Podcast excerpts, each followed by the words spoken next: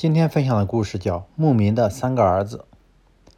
生活在草原上的牧民以放牧为生。年近七旬的哈萨克族老人巴合提年事已高，无力放牧，便把家里的东店、西店、南店三个牧场和三百只羊分成三等份，不偏不倚地分给了三个儿子，并反复嘱咐他们要好好经营，不断发展壮大基业。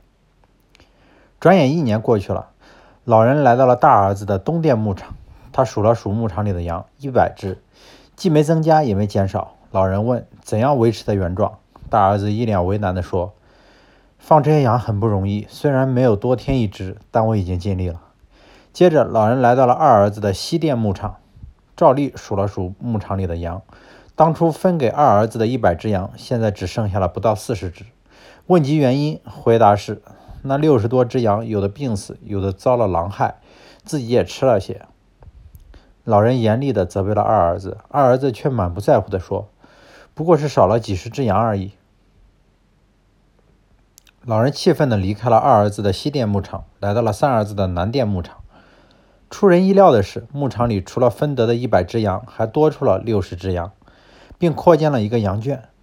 老人很满意，问三儿子是怎样经营的。三儿子说：“对于分得的羊，我每天都细心放养，从不敢懈怠。这么长时间了，羊的数量自然也会越来越多。”三年后，老人去世了。大儿子依然在牧羊，二儿子把牧场租了出去，自己成了牧场的打工者。三儿子呢，在草原上建起了一家养殖有限公司，成为远近闻名的企业家。